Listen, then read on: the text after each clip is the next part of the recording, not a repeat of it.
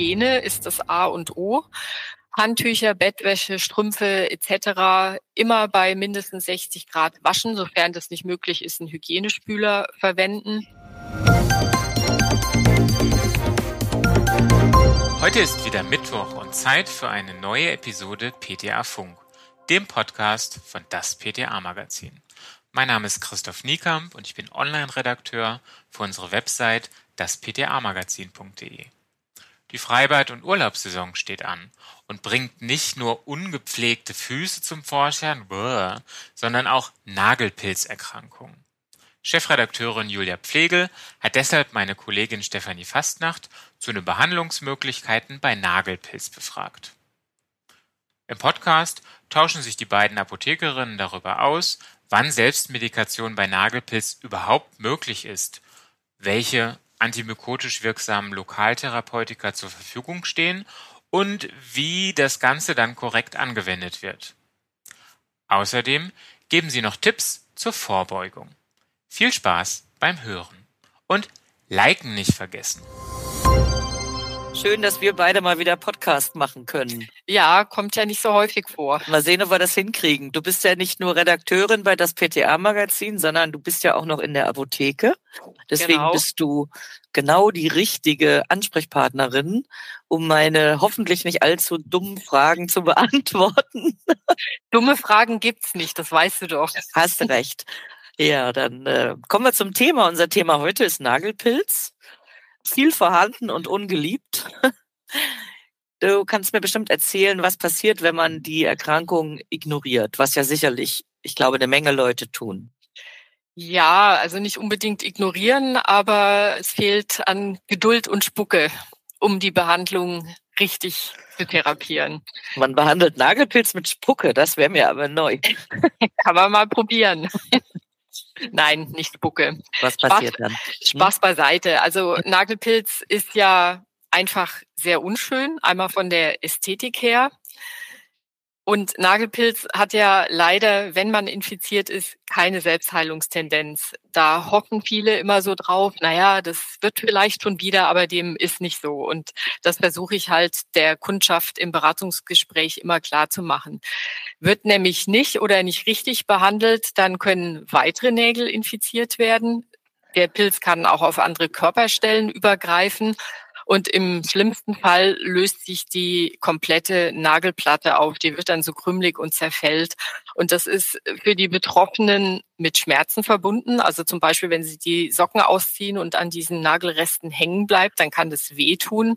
Natürlich können die Schuhe auf die empfindlichen Nagelstellen drücken oder man stößt sich versehentlich. Das ist alles sehr unangenehm.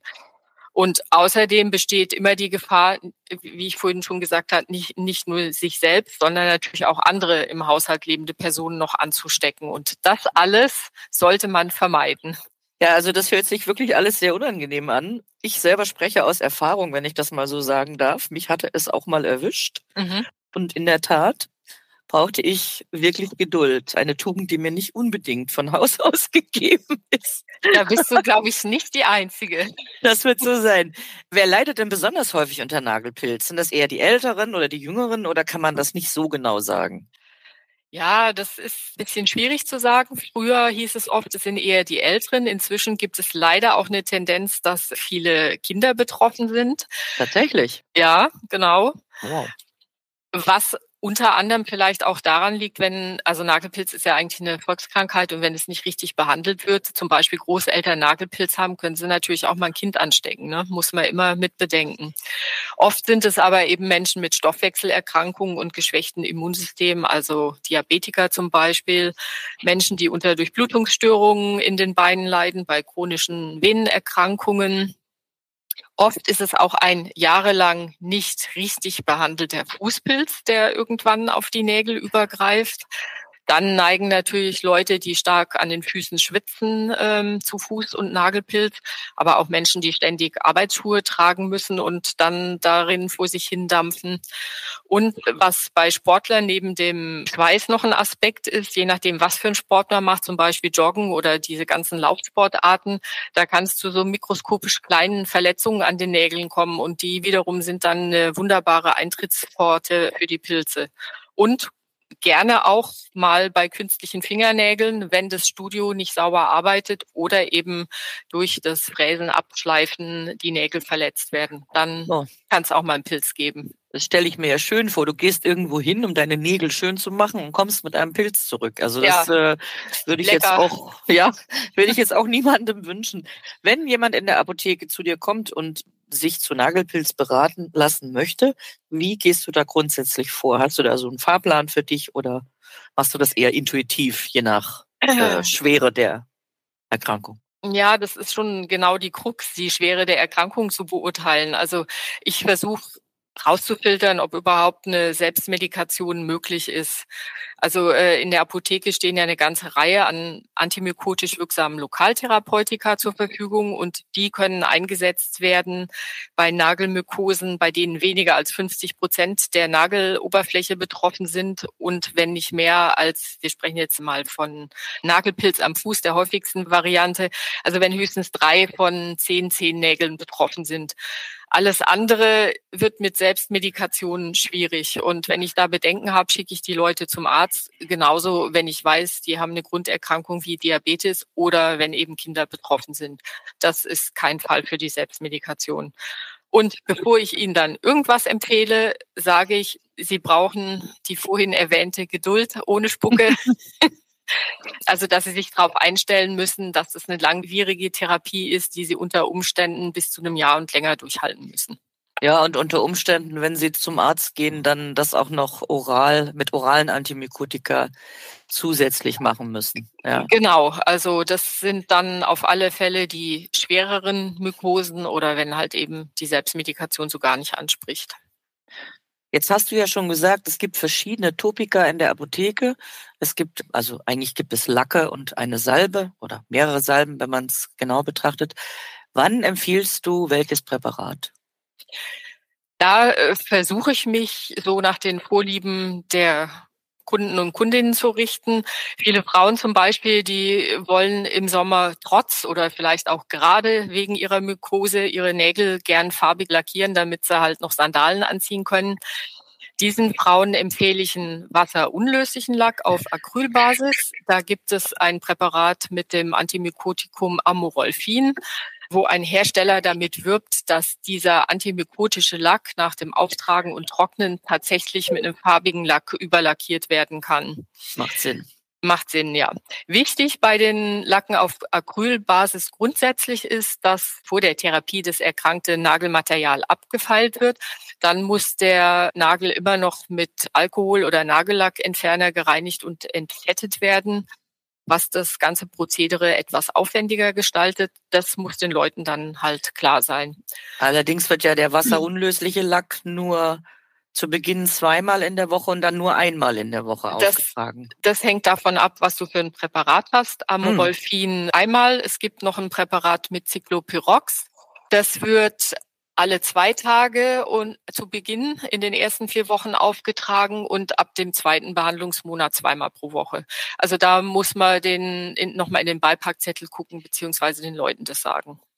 Also das muss man schon genau erklären, wie man das genau. Präparat genau. ja. ähm, anwendet. Das stelle ich mir nicht einfach vor in der Apotheke. Das ist auch nicht einfach und äh, es ist auch kommt auch nicht immer, habe ich den Eindruck, bei den Kunden an. Also man muss sich da schon Zeit nehmen und denen das genau erklären. Also wir hatten jetzt die wasserunlöslichen Lacke, jetzt gibt es ja auch wasserlösliche Lacke. Wie geht man mit denen um? Richtig. Also die wasserlöslichen Lacken sind so ein bisschen meine Lieblinge, weil sie, weil ich finde, dass sie einfach einfacher im Handling sind. Die werden vorzugsweise abends aufgetragen, sollen dann ungefähr sechs Stunden einwirken und beim Duschen oder Waschen am nächsten Tag löst sich der Lack auch, ohne dass du mit Alkoholtupfer oder Nagellackentferner da rumhantieren musst. Und diese Variante, die empfehle ich Leuten, die einfach möglichst wenig Umstände mit dem Ganzen haben wollen. Es gibt Lacke mit Cyclopyrox, die werden über die gesamte Behandlungsdauer einmal täglich aufgetragen. Da stellt man sich das Fläschchen am besten abends neben's Bett und pinselt jeden Abend, bevor man schlafen geht.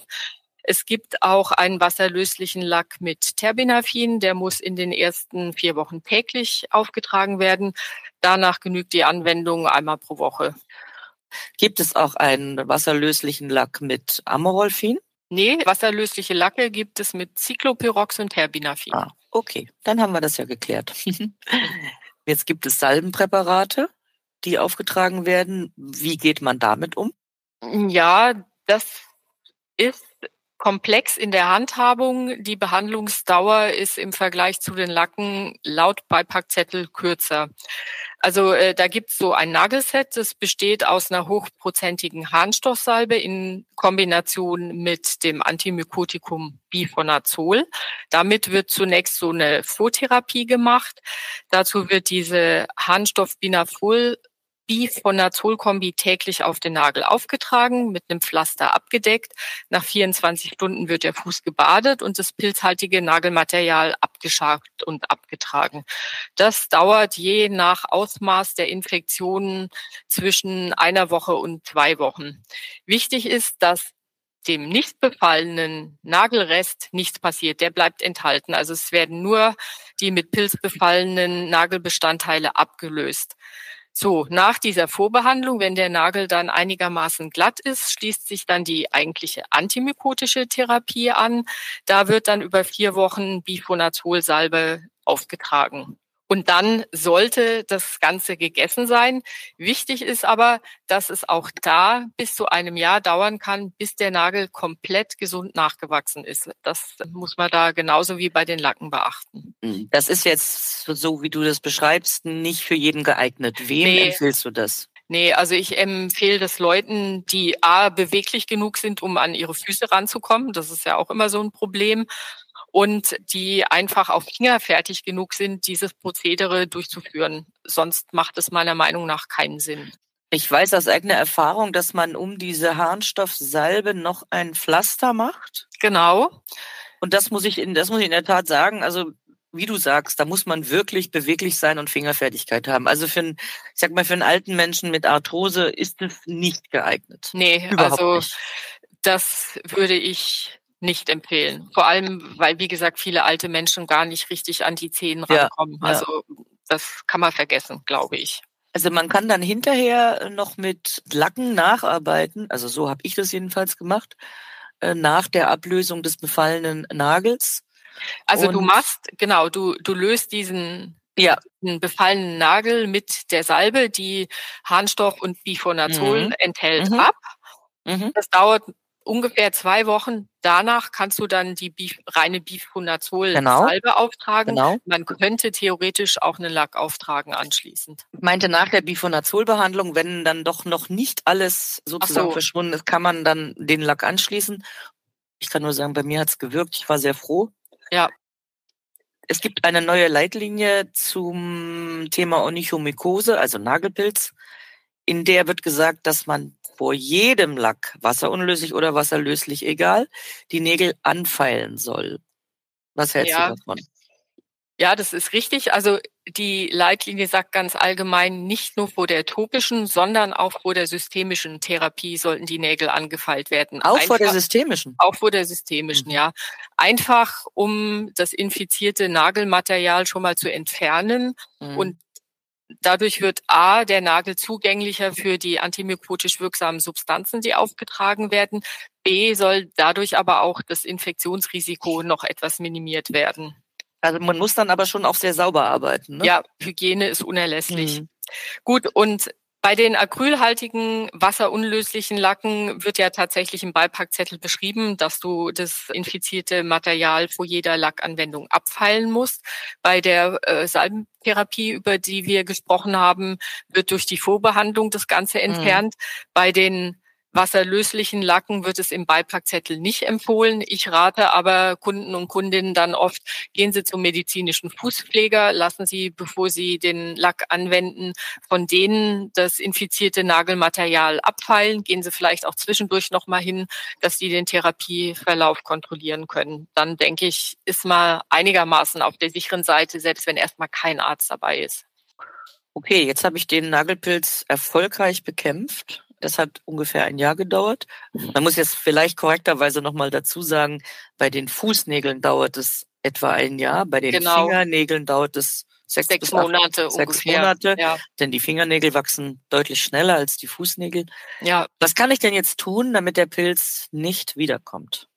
Ja, also unbedingt, wie gerade schon mehrmals erwähnt, konsequent sein, lange genug durchhalten, wirklich gerade die Lacke so lange auftragen, bis der Nagel komplett gesund nachgewachsen ist. Wichtig zwischendurch immer die Nägel kürzen, um das kaputte Nagelmaterial zu entfernen. Hatten wir vorhin auch schon kurz angesprochen, Hygiene ist das A und O. Also Scheren, Feilen, sofern es keine Einmalprodukte sind, nach jeder Anwendung desinfizieren und vor allem nicht mit anderen Teilen. Handtücher, Bettwäsche, Strümpfe etc. immer bei mindestens 60 Grad waschen, sofern das nicht möglich ist, einen Hygienespüler verwenden.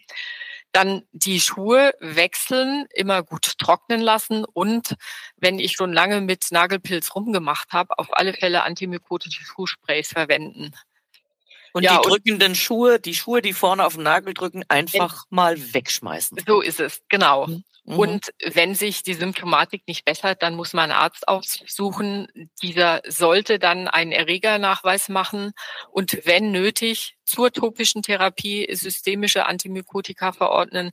Also da gibt's Terbinafin, Fluconazol, Itraconazol und dann muss die Therapie eben so fortgeführt werden. Muss die Therapie so fortgeführt ja. werden. Und also ja? Hygiene, wie gesagt, das A und O. Und dazu gehört, dass wenn man Fußpilz hat, zu Hause Badelatschen trägt. Mhm. Das hilft, um sich selber nicht wieder zu infizieren, mhm. aber auch andere nicht anzustecken. Also Hygiene und Geduld, ne? So können ja, wir eigentlich unseren genau. Podcast oder unsere Podcast-Episode nennen. Ja, Steffi, jetzt sind wir schon wieder am Ende. Du kennst ja das Prozedere. Was hat dich denn in der letzten Woche oder in den letzten Wochen entweder am meisten gefreut oder am meisten geärgert? Also am meisten Freunden tut mich gerade, ich bin ja ein Gartenfan, dass in mhm. meinem Garten die Natur so richtig explodiert ja. und alles so richtig schön blüht und auch richtig toll riecht und duftet. Daran erfreue ich mich gerade. Und der Giersch ist wahrscheinlich dann das Ärgernis, ne? ja. Den werde ich jetzt essen im Salat, habe ich beschlossen. Okay, ich habe beschlossen, wenn ich mir schon die Mühe mache, den Giersch aus meinem Boden rauszuzerren, dann esse ich den nicht noch hinterher. Das doch, das, ich das den einfach auch.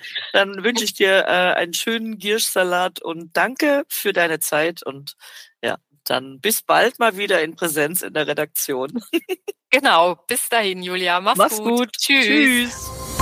Das war unsere aktuelle Episode vom PTA Funk, dem Podcast von das PTA Magazin. Danke, dass Sie zugehört haben. Wir freuen uns über Downloads, Likes und Kommentare. Tschüss und bis zum nächsten Mal.